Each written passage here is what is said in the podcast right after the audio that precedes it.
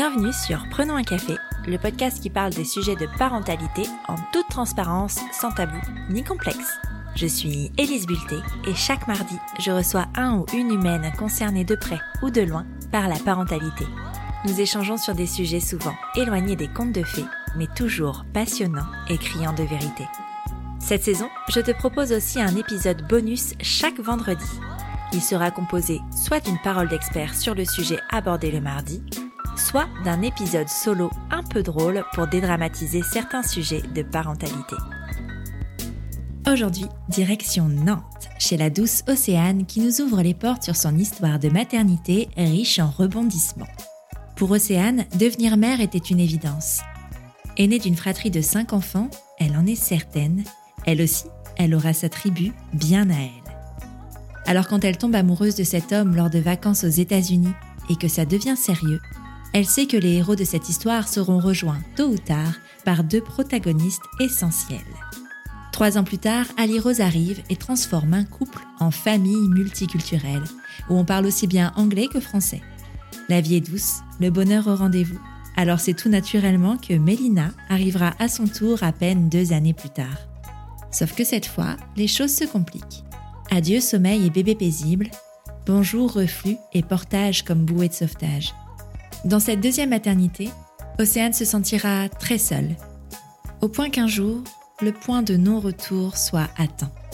La belle histoire à quatre se termine et c'est chacun de leur côté qu'Océane et son ex-mari écriront la suite. Avec toutefois ce trait d'union qui restera pour la vie. Ces deux merveilleuses petites filles comme témoins d'un amour passé, certes, mais d'une équipe parentale à jamais présente. Tu penses être seule à galérer? Mets tes écouteurs et prenons un café. Bonjour Océane. Bonjour. Bienvenue sur Prenons un café. Je suis super contente de te recevoir. Ça aurait été mieux si on se voyait en vrai, mais la distance fait que. Euh, et puis, il n'y a pas que la distance. On va pas refaire un résumé de la situation actuelle. Euh, fait que ben, ce sera à distance, mais ce sera déjà très très bien.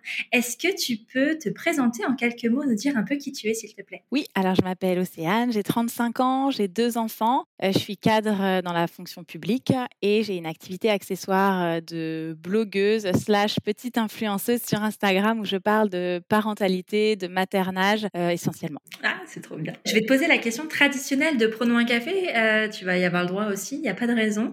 Est-ce que tu as toujours désiré être mère? Ah oui, d'aussi longtemps que je me souvienne. Euh, je suis l'aînée de cinq enfants.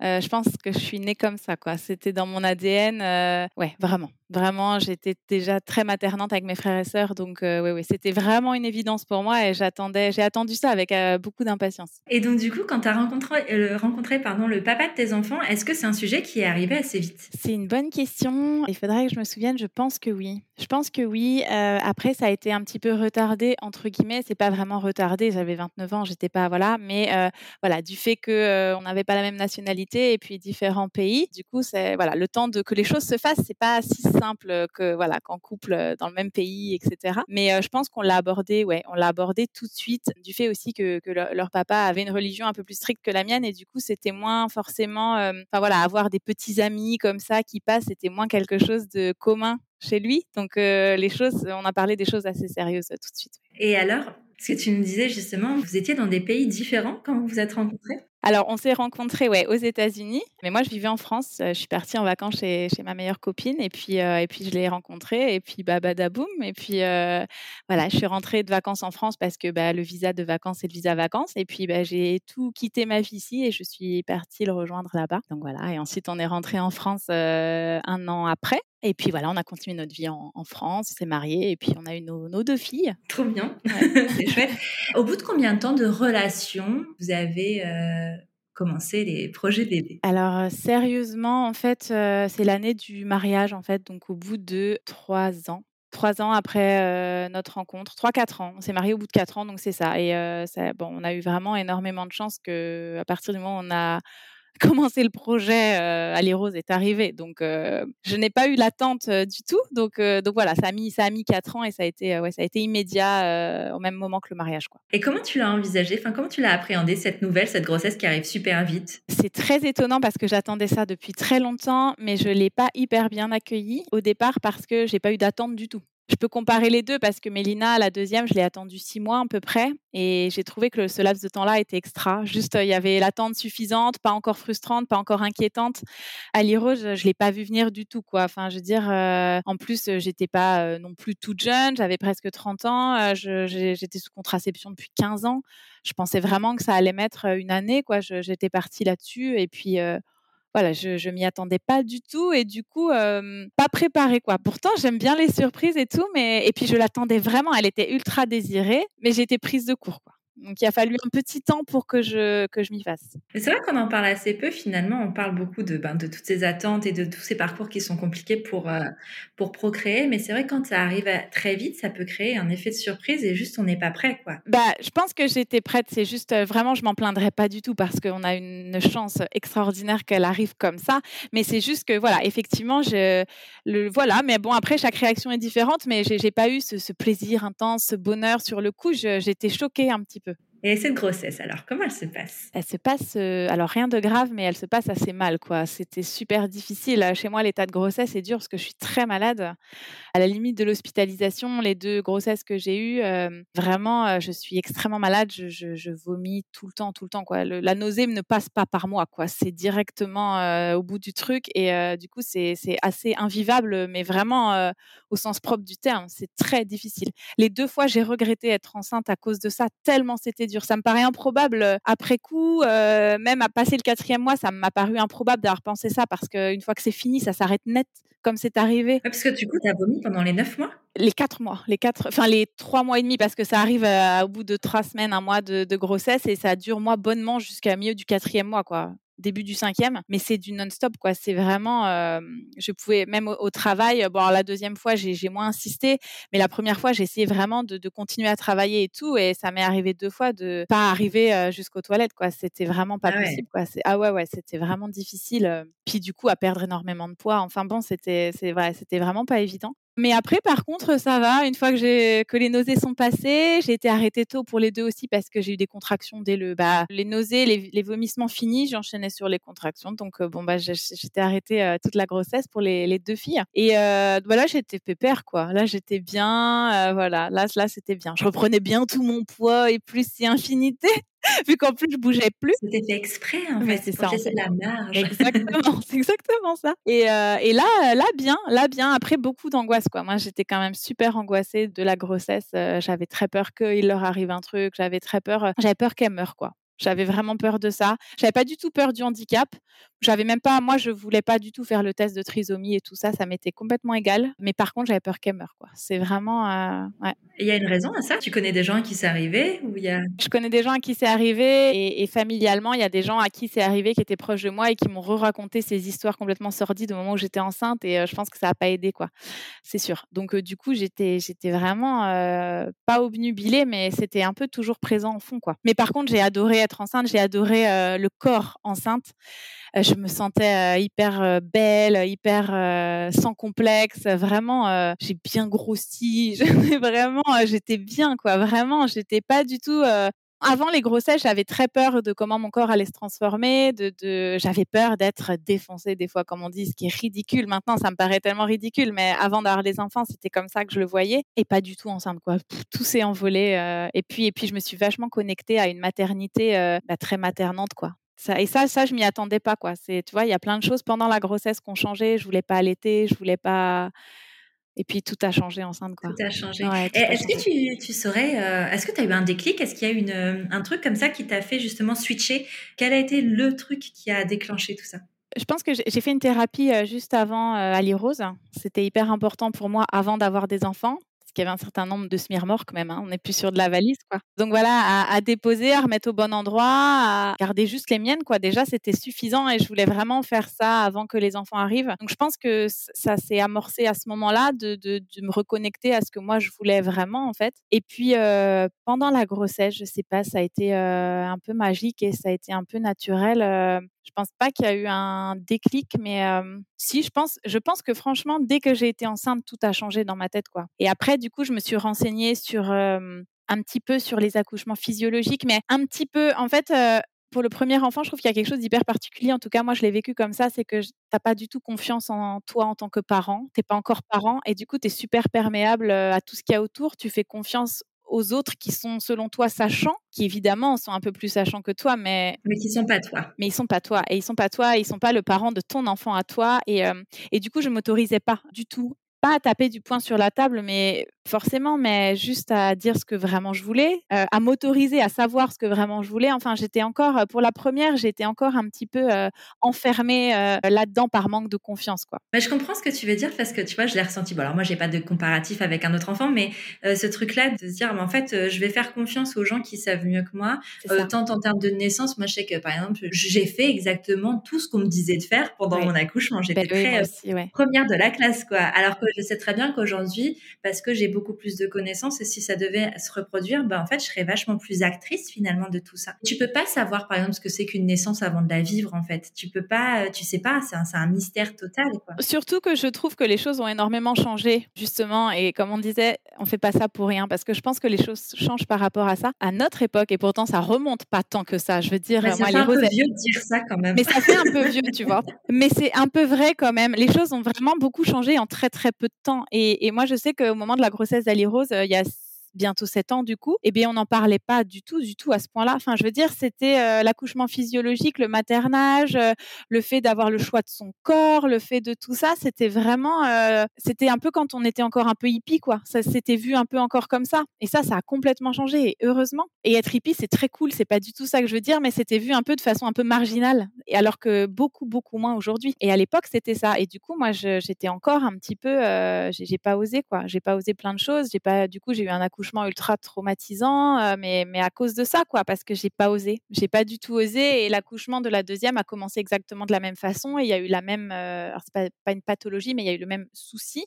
L'issue n'a pas du tout été la même, mais parce que, parce que là, il fallait pas m'approcher, il fallait pas me. Là, c'est moi qui décidais, quoi. Et ça s'est passé complètement différemment et merveilleusement la deuxième fois, alors que ça partait pareil, quoi. Eh, tu nous tises, tu nous tises, mais du coup, raconte-nous un petit peu cette naissance. Ce qui s'est passé, c'est que, alors déjà pour Ali Rose, j'ai été déclenchée, donc quand même, ça change un peu la donne. Je faisais du diabète, enfin, soit 10 ans du diabète de grossesse. Bon, on peut en reparler, mais bon, voilà. Et c'est vrai qu'elle bougeait plus trop. Après, les deux bébés étaient très différents. Hein. Les roses, c'était cool Raoul. Euh, fallait vraiment être très. Oh, ça, qu'est-ce que c'était bon les mouvements pendant la grossesse des bébés, c'était ouf. J'aurais, j'aurais passé ma vie à ça et les sentir et tout. Et bon, donc voilà. Donc du coup, il y a eu, il y a eu un, déclenchement. Enfin, y a, mais il n'y a pas, il a pas eu besoin d'hormones. Ils ont juste fait un décollement des membranes. J'ai eu ça pour les deux d'ailleurs, et les deux, le travail s'est lancé tout de suite. C'était vraiment, j'étais prête quoi. en plus, comme j'ai des contractions très très longtemps, en fait, c'est, un faux travail mais qui fonctionne parce que les deux fois, je suis arrivée à la maternité et, et j'ai était déjà très avancée en fait dans l'ouverture du col. Donc alors que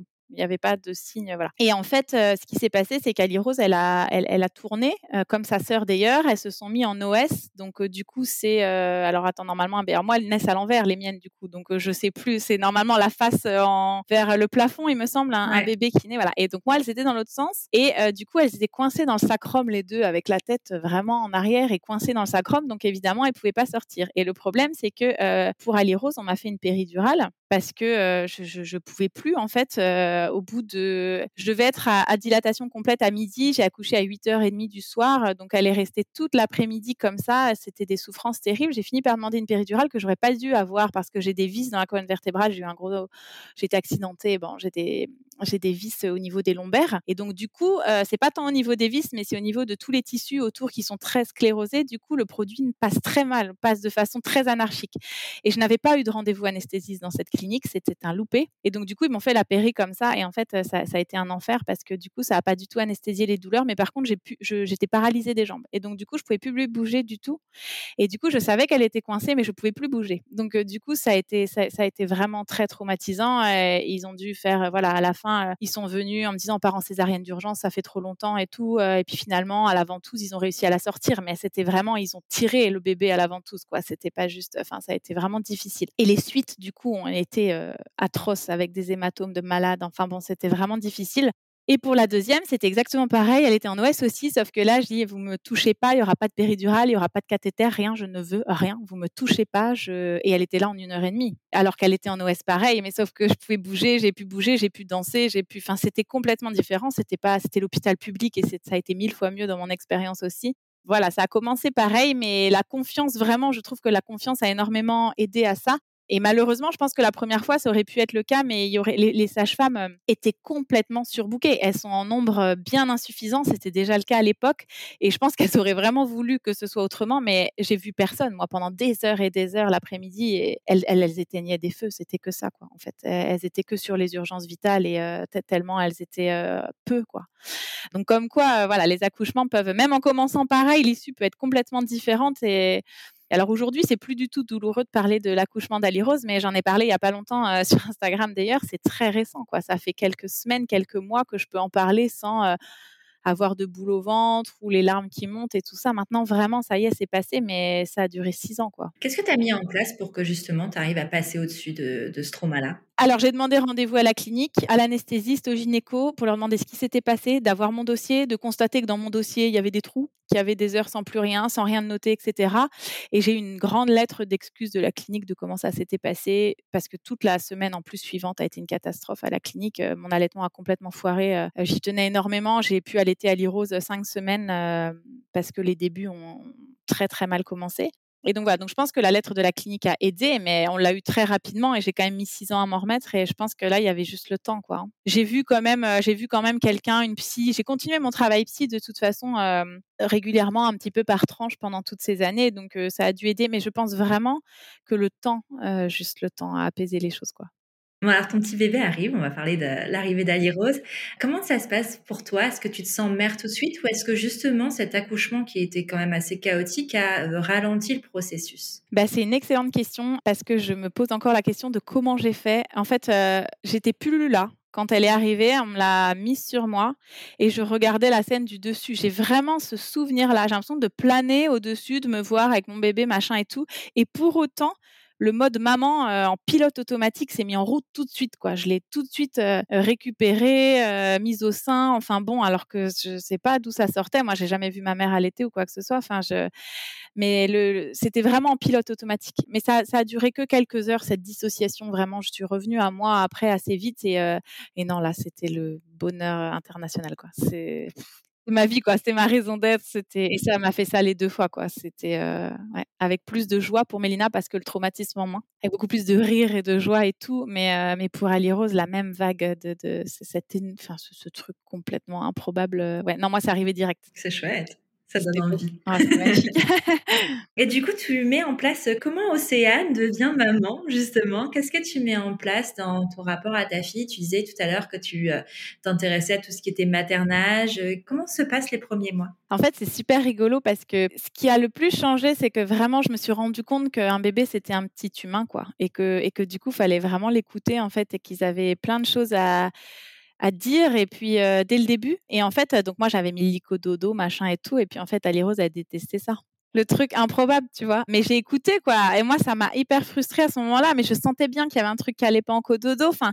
c'est pas qu'elle y trouvait pas. Elle était toute petite, mais je sentais bien qu'on la dérangeait. Enfin, et du coup, j'ai essayé vraiment. Et ça m'a un peu arraché le cœur de la mettre dans sa chambre, juste derrière le mur, quoi. Mais euh, dans un lit dans sa chambre. Et ben, elle a fait une nuit complète. Elle avait deux mois. Bon. Je comprends. Et j'ai vécu exactement la même chose. C'est fou. C'est dingue parce que moi, j'étais à fond, tu vois, genre, non, mais elle va rester avec nous dans la chambre et tout. Et en fait, euh, non, parce que elle faisait tellement, elle faisait plein de bruit en dormant. Elle, elle dormait très bien, tu vois. Euh, je l'allaitais et tout, donc je m'étais dit, ça va être quand même plus pratique. Moi, je détestais allaiter dans mon lit. Genre, oui, bah oui, je la prenais, j'allais dans le salon, donc ça n'avait même pas de sens, tu vois. je détestais ça. Et elle, elle dormait très bien la nuit. Elle a dormi. Bon, alors, l'histoire nous dira que ça n'a pas duré. Au bout d'un moment, elle a arrêté. Mais en tout cas, les premiers mois, elle, dormait très bien. Et en fait, moi, je dormais pas bien. Et mon mec dormait pas bien non plus parce qu'elle faisait tellement de bruit qu'elle nous réveillait. Et donc, du coup, on l'a réveillée. Et en fait, ça a été l'enfer. Et à deux mois, elle est allée dans sa chambre. Et en fait, tout le monde dormait très bien. Le contre-exemple. Elle aimait pas le portage non plus. Enfin, tu vois, moi j'ai euh, le contre-exemple.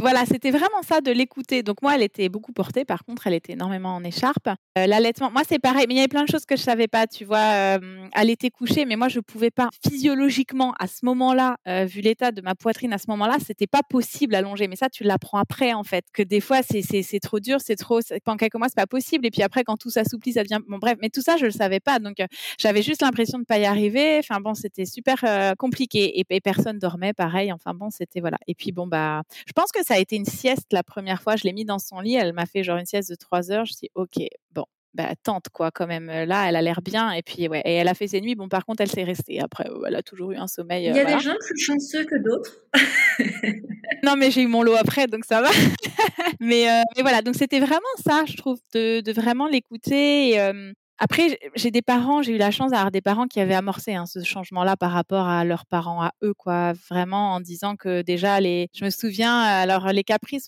peut-être, est-ce qu'on en parlait vraiment? Peut-être déjà, on n'en parlait plus trop chez moi euh, quand j'étais enfant, mais surtout, ce que je me souviens, c'est que les bêtises n'existaient pas, quoi. Il y avait que des maladresses. Et ça, mes parents, ils le disaient toujours. C'est pas des bêtises, c'est une petite maladresse. On est tous maladroits parfois. Et, et c'était vraiment euh, ce, ce, ce commencement-là d'éducation positive et bienveillante. Il n'y avait pas du tout de mots là-dessus à l'époque. Et mes parents, ils passaient vachement pour des originaux, hein, souvent, hein, et des gens un peu laxistes, machin et tout. Et, euh, et en vrai, moi, je trouve pas, hein, pas du tout. Mais c'était juste ça qui commençait leur cheminement à eux, quoi. Donc voilà, donc c'est vraiment ça. Moi, quand je deviens maman, je, je pousse le truc euh, vraiment euh, au niveau du dessus à, à l'écouter et à essayer vraiment de, comprendre que quand il y a, elle fait quelque chose en tant que bébé qui est difficile pour moi, c'est dur pour elle avant tout. Et je suis vraiment très focus là-dessus à ce moment-là. J'ai encore évolué après parce qu'en fait, euh, négliger complètement ses besoins, c'est super difficile. Mais avec Aliro, c'était pas le cas parce que c'était un bébé très facile. Et les bébés sont pas tous pareils. Elle, elle était facile. On pouvait la poser. Elle pleurait peu. Elle avait pas de reflux. Elle souffrait pas. Elle dormait bien. C'était vraiment simple, quoi. Il y a bébé et bébé, quoi. Enfin, je veux dire, ils ont. Non, mais c'est important de le rappeler parce que. C'est important de le dire parce que moi, j'ai pu accéder à, à, ça, à cette éducation ouais, super positive, bienveillante, en écoutant les besoins de mon bébé et tout, mais parce que moi, j'ai mes besoins, ils étaient, ils étaient satisfaits. Je, je dormais, je pouvais manger euh, assise, chaud, euh, je buvais mon thé, mon café. Enfin, c'était cool, quoi. Donc forcément, c'était quand même plus simple euh, quand tu commences avec un bébé comme ma deuxième, par exemple, voilà, qui est imposable pendant six mois, qui dort pas, qui a mal, que tu, enfin, c'est pas du tout pareil. Là, je veux dire, euh, t'écoutes ton bébé, tu sais qu'il va pas bien, mais toi, t'es tellement dans le mal déjà, et, enfin, c'est pas du tout, du tout la même, la même chose, quoi. Je pense que c'est important justement de remettre les choses dans leur contexte parce que parce que parfois, et c'est vrai que, de toute façon, en général, hein, mais tout ce qui est réseaux sociaux, on montre ce qu'on veut bien, et c'est important de le rappeler aussi, hein, c'est qu'on montre pas tout ce qu'on vit, et que du coup, ça peut aussi heurter des, euh, des parents qui seraient justement dans cette euh, phase-là de mal, de dire mais qu'est-ce que je fais moi qui fonctionne pas, pourquoi? Et alors qu'en fait, ça n'a rien à voir. Enfin, on tire un peu à la loterie ces histoires de bébés qui dorment et qui dorment pas. Enfin, je veux dire, moi, c'est vrai que c'était quelque chose où on a été très chanceux aussi. on l'a posée, elle était, enfin, d'un calme et d'un zen assez. Euh, je, je ne sais pas par quel miracle, hein, j'ai pas de potion magique non plus, tu vois. Et c'est pas le cas de tous les bébés et c'est difficile quand c'est pas le cas, mais ça n'a rien à voir avec ce qu'on peut faire de mieux ou de moins bien en fait. C'est absolument la preuve, tu as eu deux bébés complètement différents. Moi j'ai eu deux bébés et en plus si tu veux la première avec un accouchement, une naissance super traumatique et tout et pour autant elle était voilà, enfin bon, c'est c'est tout, c'est comme ça, il y en a une qui avait du reflux, l'autre pas. Enfin déjà rien que ça, ça te change complètement un bébé hein. Enfin, bah oui. tu vois, c'est et puis, in fine, euh, il y en avait une qui était super cool et tout ça, et puis qui est beaucoup plus sensible et insécure aujourd'hui. Et puis la deuxième, euh, qui a eu des premiers mois quand même, euh, voilà, difficile avec son reflux et tout. Elle, je pense qu'elle en a quand même pas mal souffert et tout. Et puis qui est, bon, qui a été du coup aussi ultra maternée à l'été. Mais les deux ont été très très maternées. Et puis, bon, bah, elles sont très très différentes aujourd'hui. Enfin, je crois que, enfin, voilà, c'est juste des gens hein, aussi. C'est juste des gens différents, quoi. Enfin. Et j'aime beaucoup justement que tu dises que ben tu as vu ton bébé comme un être humain à part entière parce que je pense que c'est parfois ce qui manque en fait ce côté de ben, se rendre compte que ben ils ont des, des, émotions, ils ont des sentiments et des besoins, tout comme nous on en a. Alors souvent on oublie que nous on en a, c'est ça, et il faut pas les oublier parce qu'en fait euh, cet adage de maman va bien, bébé va bien, c'est un peu vrai quand même. C'est hyper vrai. Ouais. Et c'est important de, mais c'est pas toujours facile à appliquer, en tout cas quand c'est un premier bébé, quand c'est les premiers mois, quand c'est difficile. Je trouve ça, c'est parfois facile à dire. Mais c'est hyper facile à dire. Enfin le côté, euh, là il y a, y a, des gens hein, qui surfent sur le truc avec, euh, je, je vais pas citer de nom, mais c'est vrai que de présenter le truc en disant oui, il faut prendre du temps pour soi. Et puis moi, j'ai une révélation le jour où j'ai su qu'il fallait que je m'occupe de moi et tout. Non, mais très bien. Hein. C'est possible quand les enfants sont plus grands. C'est possible quand on a des bébés cool. C'est possible. Enfin, je veux dire, c'est pas toujours possible. Je suis désolée. Mais enfin, moi, je veux dire, euh, j'ai atteint un, état d'épuisement euh, pour Mélina, mais je pouvais pas faire autrement. Et à refaire, je pourrais pas non plus faire autrement. Enfin, c'est juste qu'à un moment donné, on est en mode survie. Je l'ai pas connu pour la première, je l'ai connu pour la deuxième, et à refaire, je pourrais pas faire autrement. C'est juste qu'il fallait passer par là. Que veux-tu faire? Enfin, c'est, je veux dire, et c'était pas parce que je prenais pas de temps pour moi, c'était que le temps il n'existait pas en fait. c'était, je veux dire, et ça, ça vraiment, je trouve que c'est très très mensonger. Et les gens qui surfent là-dessus, ils le disent pas, mais ils ont des familles autour, ils ont plein de relais autour, et ça, ils le disent pas. Et ça, c'est ça qui m'agace quand on est seul, qu'on n'a pas de famille autour du tout, qu'on n'a pas de relais, qu'on n'a pas de ben on fait comment? Ben on fait et on survit et le temps pour soi, il arrivera plus tard. Alors oui, ça serait l'idéal de le prendre, ça serait mieux pour tout le monde, mais on peut pas quoi. Et au-delà de ça, tu as les aléas de la vie en fait qui font que c'est pas possible. Tu vois, parce que cette révélation comme tu dis de prendre soin de soi, moi je l'ai eu mais euh, quand je suis sortie du tunnel, si tu veux. oui, mais bien sûr. Donc ouais, j'ai eu cette révélation. C'est pas toujours possible et je trouve que c'est voilà, il y a un petit côté euh, du coup on se dit mais merde, euh, pourquoi moi j'arrive pas à prendre ce temps d'épanouissement personnel et tout? Mais je sais pas toujours. Il y a des moments c'est pas possible en bah fait quand et ça peut être parce que tes bébés dorment pas mais ça peut être aussi parce que tu as d'autres facteurs dans ta vie qui qui enfin, je veux dire, il y a plein de choses enfin pour prendre un exemple personnel parce que je le connais bien, mon mec a fait un burn-out. Et ben en fait, pendant ce temps-là, bah, c'était pas possible en fait. Ma fille pouvait être aussi cool qu'elle voulait, juste c'était pas possible parce que j'étais euh, ben la bouée. Bah oui, et ça, ça, ça, ça s'est arrêté, ça s'est arrêté, tu vois. C'est important de dire qu'à un moment ça s'arrête. C'est ça. Je pense que dans, dans les pires moments, c'est ce qui aide le plus de se dire que c'est comme un nuage qui passe et qu'un jour il va sortir de l'écran. C'est aussi gros soit-il, aussi noir soit-il, mais il va sortir de l'écran. Moi, je sais que c'est vraiment un truc qui m'a aidé au pire moment de ma vie, qui sont pas liés à maternité d'ailleurs, mais des trucs genre super durs euh, que j'ai pu vivre. Et ben quand quand tu le vois comme ça, comme une fenêtre et que c'est un nuage qui passe, mais ça marche vraiment bien, je trouve, avec le, ça marche avec le tunnel du soir, ça marche avec, euh, avec ces moments qu'on a qui sont un peu difficiles, que, que ce nuage, il va sortir de l'écran et, et ça, c'est, c'est, quand même, euh, ça aide. vachement, ouais. C'est clair de voir qu'il y a une petite lumière, même si au début elle est toute petite, mais au bout du tunnel, il y a la lumière en fait. Oui, ça peut être la lumière au bout du tunnel, c'est ça, c'est des images mentales qui aident, quoi. Qui aident vachement à, à, avancer, tu vois. Bon, tu parlais justement de ta vision par rapport à, à ton enfant. Est-ce euh, dans le couple parental, vous partagiez cette vision? Est-ce que ça a été aussi évident pour euh, le papa de tes filles? Globalement, oui. Globalement, on partageait cette vision. Après, euh, on n'avait pas tout à fait le même poids de notre éducation perso. Comme je disais, moi, mes parents, ils ont commencé un peu ça. Ses parents, à lui, étaient plus traditionnels, même si aux États-Unis, quand même, l'enfant est beaucoup plus respecté en tant que personne qu'en France. Hein. C'est quand même pas du tout, du tout la même éducation. Et puis, il y a ça. Et puis, c'est globalement beaucoup plus positif. Alors, je sais pas si c'est, ouais, est-ce que c'est l'enfant qui est plus vu en tant que personne? Si, je pense quand même, mais c'est surtout plus positif. Ils sont quand même vachement plus positifs aux États-Unis qu'en France. Quoi. Il y a beaucoup moins ce côté très négatif, euh, de casser toujours les choses. Quand tu as des projets, des rêves, des machins, moi je l'ai tellement vécu ado, enfin, à te, te casser toujours tes trucs. Ah ouais, toi tu rêves, tu machin. Mais oui, mais bien sûr. et rêve, rêve, rêve, fais ça. C'est ça qu'on fait quand on est enfant, quand on est ado et tout. Et, et du coup, il était chargé de cette éducation-là. Donc quand même, c'était beaucoup, beaucoup plus positif. Et puis voilà, quand même, euh, ouais, on, on était quand même euh, sur la même longueur d'onde par rapport à ça. Il était juste un peu plus peut-être peut-être un peu plus raide, quoi, un peu plus carré peut-être, mais mais non, globalement on était on était quand même très d'accord. On en avait parlé avant de toute façon. Je pense qu'on n'y serait pas allé si on n'avait pas la même. je, je c'est vrai que après je sais qu'il y a des couples aussi, c'est en devenant parents justement que l'un ou l'autre se révèle dans voilà l'enfant est une personne, ce côté positif, bienveillant et tout. Et là ça peut être difficile parce que quand l'autre est pas du tout là-dedans, des, fois je suis étonnée, je me dis mais les gens ils en ont pas parlé avant quoi. Mais peut-être qu'en fait ce, ce côté-là il arrive en devenant parent parfois. Tu peux pas savoir en vrai. Enfin tu peux pas avoir les mêmes certitude de, dire bah je vais faire ça tu vois typiquement comme tu disais tout à l'heure avec l'allaitement tu disais ben je veux pas allaiter puis finalement c'était devenu un truc tellement important mais tu l'avais pas vu venir mais non pas du tout ouais. typiquement là-dessus j'ai eu la chance de effectivement euh, aux États-Unis c'est aussi beaucoup plus commun l'allaitement et lui il avait été allaité tard et tout donc euh, du coup c'est vrai que c'était voilà, c'était plus simple quoi Mmh. Justement, c'est marrant, on va passer justement cette euh, mixité culturelle, ces deux cultures. Comment vous avez décidé de l'aborder en fait avec vos filles? Comment euh, est-ce que vous parliez chacun dans votre langue, par exemple maternelle? Enfin, comment ça s'est passé tout ça? Alors du coup, on était bien outillés parce que moi, ma meilleure amie, elle est docteure en linguistique et elle est spécialiste de l'apprentissage des enfants multilingues et des bébés notamment. Donc du coup, si tu veux, bon, bah, je lui quoi euh, concrètement et elle a dit effectivement le mieux, c'est que chacun parle sa langue. De toute façon, les enfants feront très bien la différence Maintenant, vous êtes dans un pays francophone uniquement, donc ça peut être bien que la langue aussi à la maison soit l'anglais, étant donné que moi j'étais bilingue.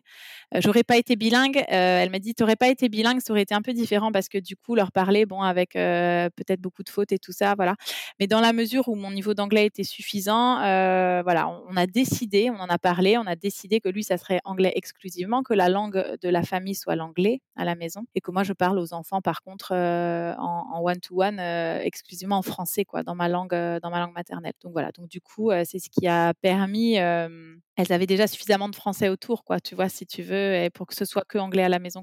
Je leur parlais souvent en anglais en fait à elles aussi, et puis ça arrive encore parce que bah c'est tellement dans nos vies que bon voilà. Est-ce que du coup, elles ont dit leurs premiers mots en français, en anglais? Comment ça s'est passé? En anglais pour Ali Rose, c'était Daddy.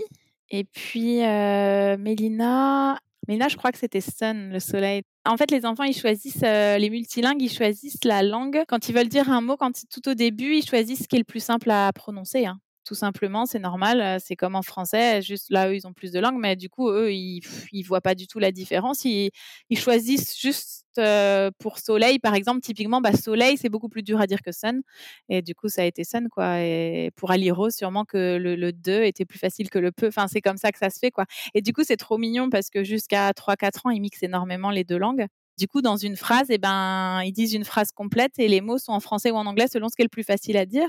C'est trop mignon. Il n'y a pas que ça, il y a aussi euh, évidemment selon ce qu'ils ont eu l'habitude d'entendre, dans quelle langue c'était, mais il y a de ça aussi. C'est juste trop mignon. Bah, c'est fini ça. Elle, confond, elle, elle, mélange plus, elle, très peu. Mélina encore un petit peu, mais très peu. Elle mélange plus trop, non. Mais tu vois, tu as le même phénomène quand tu pars euh, à l'étranger et qu'après tu, tu reviens et tu essayes de parler en, dans ta langue maternelle et en fait tu trouves plus les mots. Bien sûr, et c'est normal. Et je sais qu'il y a des gens, quand tu as vécu aux États-Unis, que tu rentres ou les gens qui vivent à l'étranger et qui rentrent et ils ont évidemment plein de mots dans la langue et il y a des gens pour qui ils trouvent que c'est euh, très. C'est un peu se la péter, c'est. Snob et tout, mais en vrai, quand tu as connu ce phénomène, pas du tout. C'est que tu as vécu des choses dans une autre langue et quand tu les expliques, et eh ben, parfois le mot te manque parce que tu dois le traduire toi dans ton esprit. Donc euh.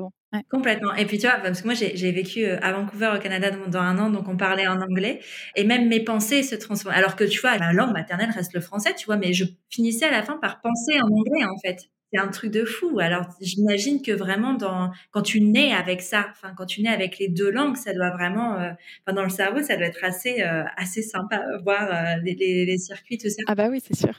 Au bout de combien de temps vous avez décidé de faire un deuxième bébé? Est-ce que pour toi c'était clair dans ta tête que tu voulais plusieurs enfants? Ah oui. Ah oui, oui. Ah oui, oui, oui. Puis, euh, puis beaucoup, euh, je veux dire, euh, ah oui, oui. Moi, je, bon, voilà, je suis une famille de cinq enfants. J'ai, bon, mes parents ont fini par se séparer, mais j'ai vraiment une enfance et une adolescence, enfin, heureuse, quoi, de, manière globale. Et, j'ai des souvenirs plutôt très joyeux. Et, et, voilà, et mes parents bossaient à plein temps tous les deux, malgré qu'on était cinq. Et j'ai pas, hum, je sais que maman, parfois, elle en pouvait plus, mais globalement, elle kiffait, quoi. J'ai vu ma mère kiffer être mère, quoi. Donc, euh, forcément, euh, bah, ça, ça donne envie et puis euh, c'est très positif, quoi. Et moi, c'est pareil, en fait. J'adore ça. C'est et même s'il y a des, évidemment, quand, quand tu travailles beaucoup, etc., et que, que tu travailles pas d'ailleurs, ça n'a aucun rapport, mais juste la vie faisant, avec tout le reste, parfois, c'est il y a des petits moments d'épuisement de, et de désespérance, là, particulièrement entre 19 et 21 heures, là, parfois. Mais non, c'est, ouais, non, c'était vraiment, j'étais trop heureuse. Et puis, du coup, c'était tellement simple, la première bah, que bah, Banco pour le deuxième, quoi. Puis bah, juste le temps qu'elle arrive.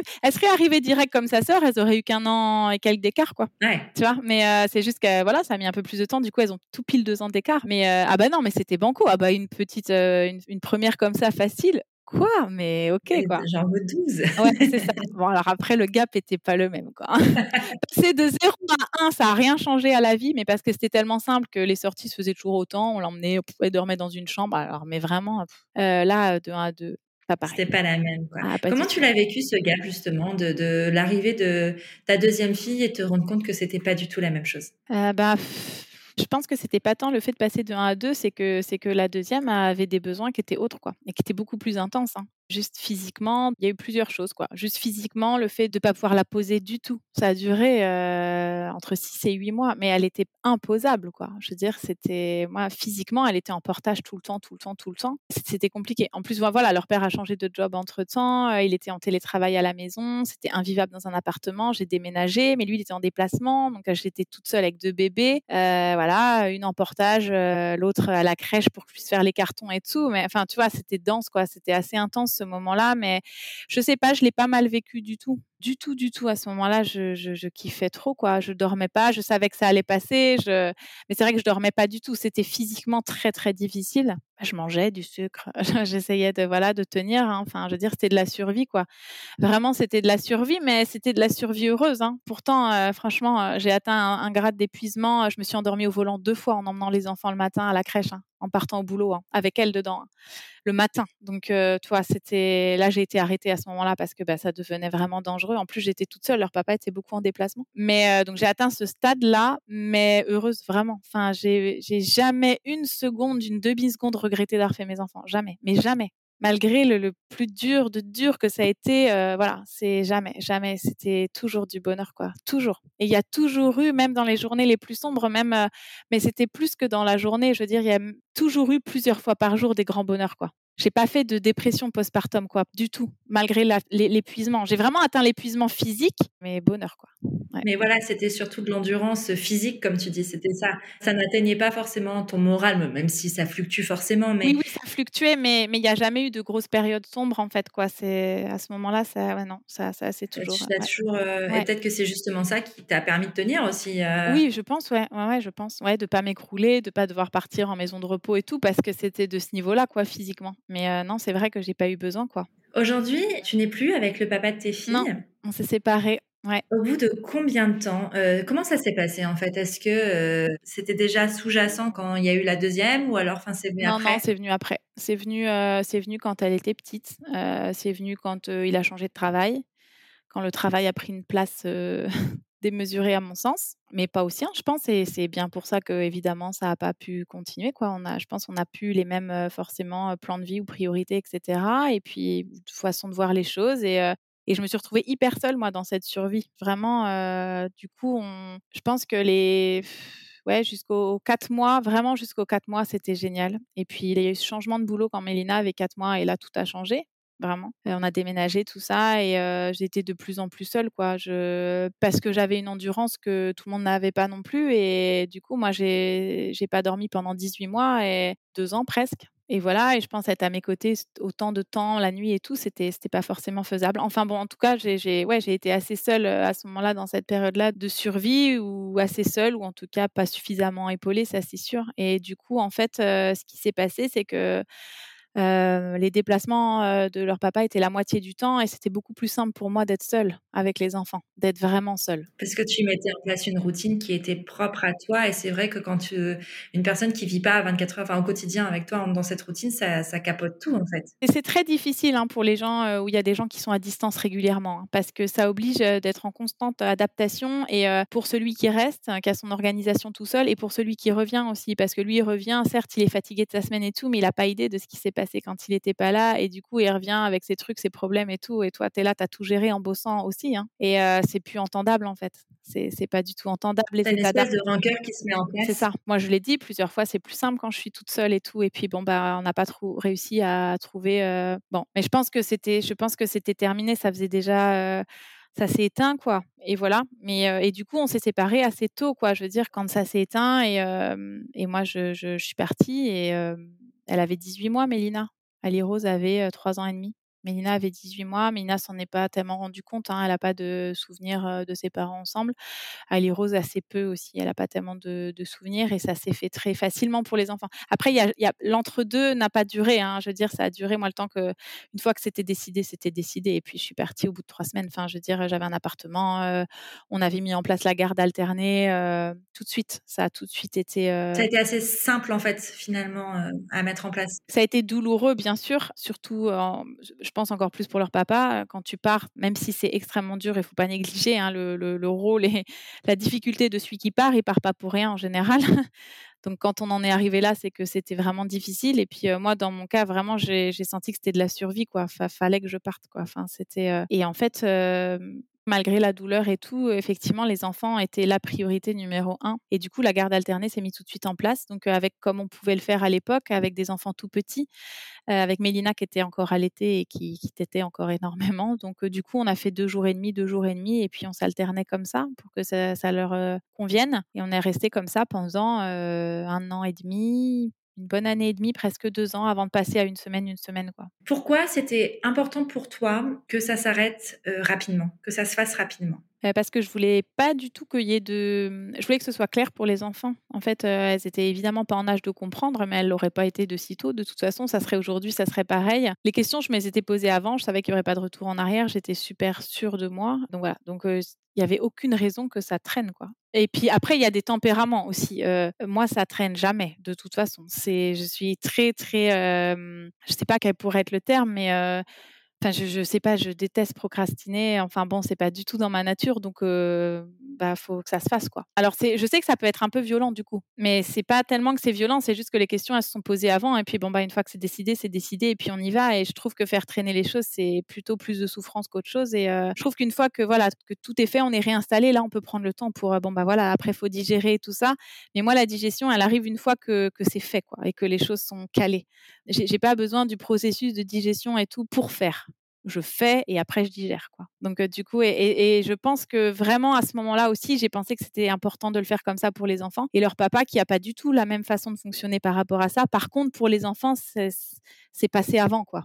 Et, du coup, il trouvait aussi que c'était bien que ce soit voilà rapide et clair. Et puis de toute façon, la cohabitation. Enfin, franchement, la cohabitation quand t'es plus ensemble. Euh, en plus, moi, je suis partie avec quelqu'un. Enfin, je veux dire, c'était impossible. C'était. Oui, c'était pas. C'est encore une autre circonstance qui fait. C'est ça. Enfin, je suis pas partie habiter avec quelqu'un, mais en tout cas, tu vois, il y avait quelqu'un d'autre dans ma vie, donc c'était pas du tout. Euh, enfin, c'est pas du tout vivable. On peut pas, pas vivre ça à quelqu'un, quoi. Enfin, je veux dire. ni à l'un ni à l'autre d'ailleurs. Là, je parlais pour lui. Je pouvais pas lui faire vivre ça, mais mais pour les deux, c'était pas possible.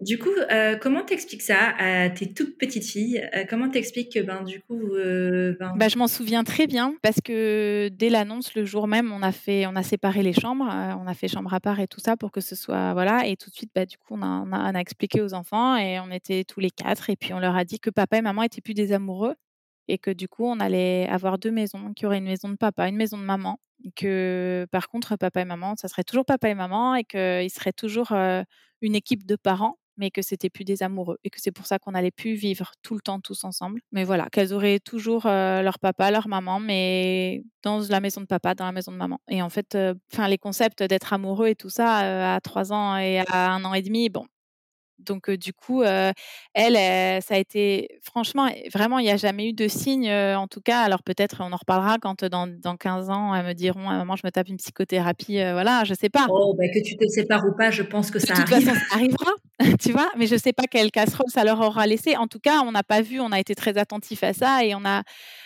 voilà, de, de pas spécialement vu de, de, de difficultés de leur côté. Après, on verra. Tu vois, peut-être, peut-être, ça peut être aussi a posteriori, mais ça s'est toujours bien passé. Comment ça se passe justement dans cette nouvelle gestion d'emploi du temps où bah, elles partent pendant deux jours, deux jours et demi au début, puis maintenant une semaine? J'ai envie de te poser la question comment toi tu le vis? Et aussi comment elles, elles le vivent en fait cette séparation. Ah ben moi ça a allégé ma vie, enfin puissance 1000. Hein. Enfin je veux dire parce que parce que j'avais plus leur père à gérer, parce que il y a ça aussi quoi. Je veux dire, je pense qu'il y a des papas aussi bien ils veulent faire, mais ils se rendent quand même pas compte hein, souvent de, de, la charge mentale. On en parle de plus en plus, mais c'est pareil à ce moment-là. C'était quand même il y a quelques années, on en parlait moins quand même. C'était pas autant intégré et moi je, je, disais pas suffisamment non plus, tu vois. Mais je disais pas parce que j'étais pas entendue. Si quand tu dis t'es la chieuse forcément Enfin, tu vois ce que je veux dire. C'est bon, bah tu dis plus assez vite, quoi. Et donc bon bah voilà, faut à un moment donné, bah tu pars, quoi. Donc moi, ma vie, elle s'est beaucoup simplifiée en fait. En garde alternée, je me suis reposée, j'ai dormi la moitié du temps déjà. J'en avais vraiment vraiment besoin. Et puis ben juste ma charge mentale, elle a été divisée quasiment par deux, quoi, parce que j'avais tout quasiment. Franchement, et on s'en est rendu compte en partant. et leur père a l'a reconnu aussi parce que lui, pour le coup, sa vie, ça, ça s'est vachement alourdi, quoi. Et il m'a dit plusieurs fois, je me rendais pas compte de l'ampleur de la chose, quoi.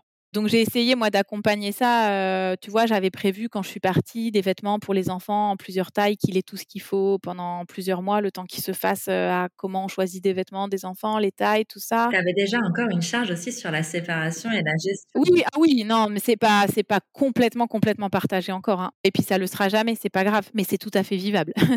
ça ne l'était pas euh, et ça l'est devenu. Donc déjà voilà. Mais voilà, je j'expliquais les tailles, bien sûr, puisque je m'occupe.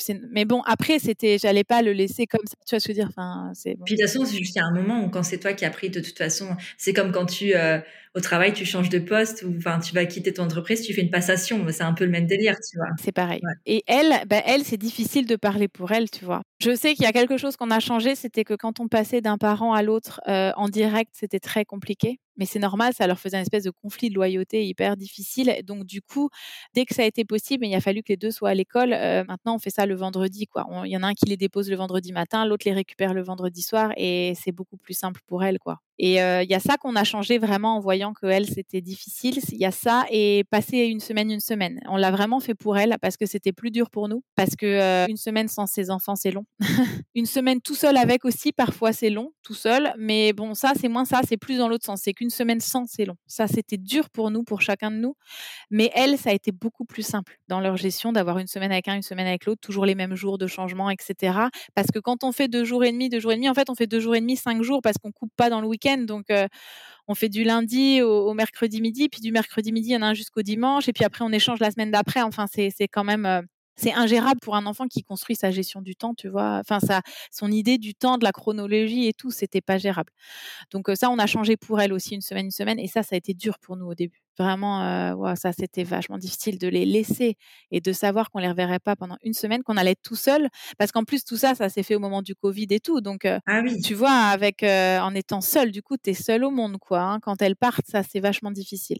Mais, mais bon, voilà, c'était mieux pour elle. Et puis, voilà, on l'a fait comme ça, quoi. Puis, bah, on s'y est fait. Donc c'est toujours des fois difficile. Bah, maintenant, elles sont plus grandes, donc on s'arrange, tu vois. Là, je les récupère milieu de semaine, tout ça. Bon, on s'arrange différemment. Mais à ce moment-là, on était, et on, se l'est dit même. Nous, du coup, des fois, on se voyait euh, en off sans les enfants pour discuter euh, des enfants, de, choses à faire et tout. Mais parce que pour elles, il fallait que ce soit très strict et vraiment pour qu'elles elles aient des repères euh, vraiment sûrs, tu vois. Ouais. Tu disais tout à l'heure que toi, tu pourrais avoir deux, trois et quatre encore d'autres enfants. Est-ce que c'est un désir que tu as toujours aujourd'hui? Oui. Tu pourrais avoir encore d'autres ah enfants. Ah oui, oui, oui, Ah oui, c'est sûr. Ah oui, non, mais sans problème. Si les conditions sont réunies et si ma vie fait que je le ferai plus, enfin, j'ai 35 ans, quoi, j'en ai plus 20, tu vois, donc ça serait pas juste, allez, on fonce et puis on verra bien. Enfin, c'est, non, c'est le jour où ça sera possible, peut-être, le jour où ma vie le permettra, dans de bonnes conditions parce que je suis plus si jeune non plus. Je sais pas si j'encaisserai physiquement de la même façon. Je sais pas si je serai aussi résistante. Donc, euh, voilà, je veux avoir la vie qui permet de. J'ai pas de relais ici. Hein. Il n'y a pas de famille. Euh, j'ai juste ma petite sœur, mais qui va pas forcément rester ici ad vitam aeternam, et puis qui peut pas euh, être un relais à, forcément trop trop à ce niveau-là non plus. Donc ça veut dire pouvoir, je pense vraiment avoir un peu de moyens pour pouvoir prendre des babysitters beaucoup plus souvent, pour tu vois, pouvoir bah, avoir du relais le payer du coup puisqu'il y a non mais tu vois quand t'as pas la famille et tout enfin je veux dire c'est comme ça hein, faut appeler un chat un chat dans ces conditions là ouais parce que voilà, je, sais, je connais mes limites et puis je sais ce que ça peut être un bébé très très intense. Je pense pas que ça puisse être plus que ça, même si j'ai pas connu, j'ai eu enfin beaucoup de chance de pas connaître vraiment la maladie ou le handicap, tout ça, tu vois, où ça peut être vraiment encore très différent et probablement un cran au-dessus, peut-être. En tout cas, je sais à quel point ça peut être intense, je sais à quel point ça peut être difficile physiquement, j'ai plus le même âge, donc voilà, c'est beaucoup plus raisonné, mais, mais j'aimerais beaucoup, mais moi, je, si je peux en refaire deux ou trois, il n'y a pas de problème. Quoi. Tu vois, tout à l'heure, tu disais euh, que tu étais partie, euh, tu avais quelqu'un d'autre quand tu as quitté euh, le papa de tes filles. Comment tu gères justement cette partie-là, la, la, vie amoureuse avec des enfants? Tu leur présentes tu... Non, pas trop après, ça, j'ai pas. non, cette histoire-là pour laquelle je suis partie n'est pas duré, quoi. Ça a duré cinq ou six mois. Enfin bon, voilà. Et puis après, ça a duré plus longtemps. Où là, oui, on s'est vu un petit peu avec les enfants, mais mais bon, les choses ont fait que si ça aurait pu. Vraiment, je suis pas du tout contre, tu vois, la famille recomposée, tout ça, mais c'est pas un exercice facile du tout. Donc voilà, il faut j'allais dire il faut prendre le temps, mais je sais pas, je sais même pas si c'est si. Pour parfois, faut prendre. En fait, il y a pas de recette quoi. Je pense que y a parfois les conditions sont réunies, les gens ont fait le chemin suffisant personnellement, chacun de son côté pour pouvoir le faire sereinement. Puis parfois pas, parfois faut du temps plus que les autres. Enfin bon, même pas que elle les te pose la question des fois? Oui, oui, oui, souvent, ouais, ouais, ouais. Bah oui, parce que Mélina, elle, elle voudrait beaucoup un petit frère ou une petite sœur. Elle rose pas du tout. Euh, ça l'intéresse pas du tout. Au contraire, elle est déjà très. Elle le dit. Je suis déjà très jalouse de ma sœur, donc euh, une de plus. Euh, franchement, non, ça me dit pas du tout. Euh, Mélina, par contre, elle aimerait beaucoup pas être la petite sœur et devenir une grande sœur. Ça, c'est un truc. Euh, c'est sûr que c'est un rôle qu'elle prend déjà. C'est un peu comme des fois comme si elle était une grande sœur, sauf qu'elle est une petite sœur. Donc ça, elle aimerait bien, tu vois, que ce soit pour de vrai. Donc ouais, ouais, elles me demandent souvent et puis elles sont très, voilà, ouais, elles, aimeraient bien, mais pour l'instant, voilà, les choses sont très séparées. Et le seront encore un moment. Donc pour l'instant, il n'y a pas de je leur dis que je leur dis pas. D'ailleurs, elles me demandent, mais je dis peut-être un jour. J'aimerais bien, on verra. Mais c'est, tu vois, comme tu disais, il n'y a pas de recette et je pense que c'est vraiment propre à chacun et propre à chaque histoire aussi, parce que tu peux très bien avoir plusieurs amoureux après la séparation avec le père de tes enfants et, et les histoires seront toujours différentes. Sont toujours différentes. Je pense que ça dépend aussi des gens en face. Parfois, peut-être on le sent de présenter ses enfants, parfois on le sent pas. Enfin, enfin, je Bon, voilà. Après, moi, je leur ai jamais menti parce que les enfants, ils sentent tout de toute façon. Donc, euh, ils ont des radars euh, pas possibles. Euh, quand on s'est séparés et qu'on leur a annoncé avec leur papa, la, la seule, Ali Rose avait trois ans. Tout de suite, elle m'a regardé. Comment s'appelle ton amoureux, maman? Ah ouais, Je sais pas d'où c'est sorti, quoi. On était scotchés tous les deux, quoi. Enfin, c'était. Donc, ça sert, je pense, absolument à rien d'essayer de cacher quoi que ce soit. Par contre, je leur dis clairement, ben là, voilà, maman, bon, avec son amoureux, mais c'est des histoires de grands. Pour l'instant, ça, c'est pas, voilà, c'est pas la question pour vous, quoi. Donc, euh... ça changera pas votre vie dans l'immédiat. Exactement, c'est exactement ça. ben, super, mais merci beaucoup Océane pour euh, tes mots, pour ta franchise, ton honnêteté. Tu nous disais que tu racontais plein de choses sur les réseaux. Où est-ce qu'on peut te trouver? Alors sur Instagram, donc euh, ma page c'est I You. Alors euh, je raconte, j'ai beaucoup beaucoup raconté hein, à l'époque sur la maternité, l'allaitement et tout ça. Beaucoup moins, je suis beaucoup plus discrète sur sur ma vie privée, sur celle de, des enfants aujourd'hui, parce qu'au-delà de l'image, je les ai très vite plus montrées, mais je trouve que de parler aussi de leur vie comme ça sur les réseaux, c'est très différent, tu vois, dans un contexte encadré comme là, parce que du coup, les gens, ils viennent écouter un podcast en sachant ce qu'ils vont écouter, etc. C'est pas du tout la même chose quand on, on apparaît dans des stories publiques des gens comme ça. C'est pas du tout pareil. Donc, euh, du coup, voilà, c'est plus, plus feutré aujourd'hui. Mais, euh, mais c'est toujours le cas sur ma page à Inantio. Ouais. Eh ben, super. Merci beaucoup, Océane. Bah, C'était un plaisir. Merci beaucoup à toi. J'espère que ce nouvel épisode t'a plu. Si c'est le cas, je t'invite à mettre des étoiles et des commentaires sur Apple Podcasts, iTunes et désormais Spotify pour m'aider à mettre en avant le podcast. Tu peux aussi partager l'épisode sur tes réseaux sociaux, en parler autour de toi, bref, faire en sorte que Prenons un café soit connu du plus grand nombre. Tu peux aussi soutenir Prenons un café sur Tipeee. J'ai très envie d'emmener le podcast encore plus loin, mais pour ça, j'ai besoin de toi. Alors si le cœur t'en dit, tu peux entrer dans l'aventure avec quelques euros. En échange, de nombreuses contreparties trop sympas t'attendent. Rendez-vous sur la page Tipeee de Prenons un café. Tu es sur Prenons un café, le podcast qui parle des sujets de parentalité en toute transparence, sans tabou ni complexe. Je te retrouve mardi prochain pour un nouvel épisode. Abonne-toi à Prenons un café sur ton appli de podcast préféré pour ne rien manquer. D'ici là, prends bien soin de toi. Autour d'un café